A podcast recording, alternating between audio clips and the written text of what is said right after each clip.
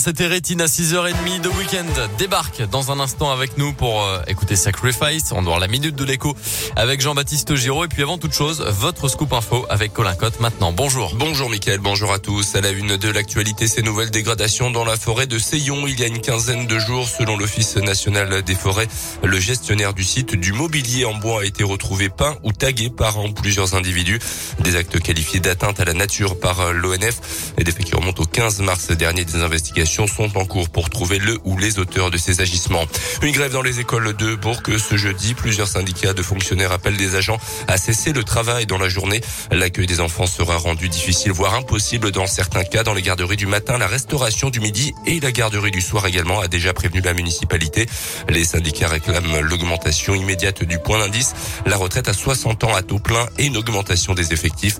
Retrouvez la liste des écoles burgiennes impactées par cette grève sur notre site internet radioscoop À retenir également dans l'actualité cet accident sans gravité hier en fin de journée à Fleurville en Saône-et-Loire. Un médibus transportant des personnes handicapées a glissé dans un fossé à la sortie d'un rond-point au nord de Mâcon. Aucun blessé n'est à déplorer selon le JSL. Dans le reste de l'actu, un cessez-le-feu humanitaire aujourd'hui à Mariupol décrété par la Russie. Ce sera à partir de 9h ce matin. Entre 100 et 150 000 personnes, selon les autorités ukrainiennes, sont actuellement coincées dans cette ville du sud, assiégée et bombardée par les Russes depuis un mois. La Russie indique que les habitants qui le souhaitent pourront être évacués à 250 km plus au nord à Zaporizhia. Pour autant, le président Zelensky a déclaré qu'il ne croyait pas une seule parole de la part du régime russe. Le ministre des Affaires étrangères français Jean-Yves Le Drian a appelé de son côté à ne pas se laisser abuser par les déclarations de la Russie. Hier, la barre des 4 millions de réfugiés ukrainiens a été franchie selon les Nations Unies. Au total, un habitant sur 10 a euh, quitter son foyer à cause de la guerre qui a débuté le 24 février. Il n'y a rien à cacher. Opération déminage hier de deux ministres en pleine polémique sur l'utilisation onéreuse des cabinets de conseil privés pour aider le gouvernement à mettre en place des politiques publiques. Un rapport du Sénat dénonce la dépendance de l'État à ces cabinets privés et l'optimisation fiscale du plus connu d'entre eux, McKinsey. En 2021, plus de 800 millions d'euros leur ont été versés pour des missions diverses et variées. Un chiffre qui a plus que doublé en un an. Le retour du printemps rime avec celui des cyclosportifs dans la région.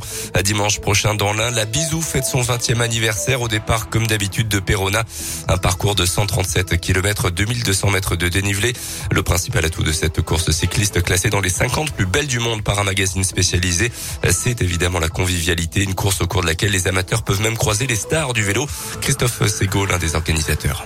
L'an dernier, on a eu un champion du monde, le, dernier avant Julien Alaphilippe, Laurent Brochard. On a eu des David Moncoutier, on a eu Geoffrey Soupe, Maxime Bouet, des gens qui euh, sont euh, localement très connus et, reconnus. Cette année, on espère bien avoir encore une tête d'affiche et pouvoir permettre aux coureurs amateurs de côtoyer un coureur professionnel, pouvoir aller euh, rouler un moment avec lui ou l'interpeller au moment du repas. Ça, c'est aussi ce moment de partage qui est, important à nos La 20e édition de la Bisou, c'est ce dimanche à Perona. Notez qu'une course de 75 km est également accessible le samedi, ainsi qu'une version randonnée de 27 km.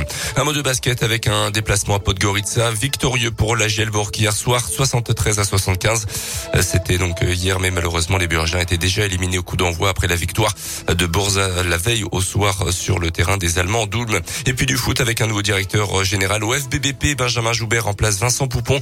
Il s'intéressera plus précisément à l'activité développement business marketing. Il était maintenant euh, jusqu'à maintenant à l'OL en tant que directeur des alliances en charge des partenariats stratégiques du club. Merci beaucoup Colin Code 6h34 de week-end comme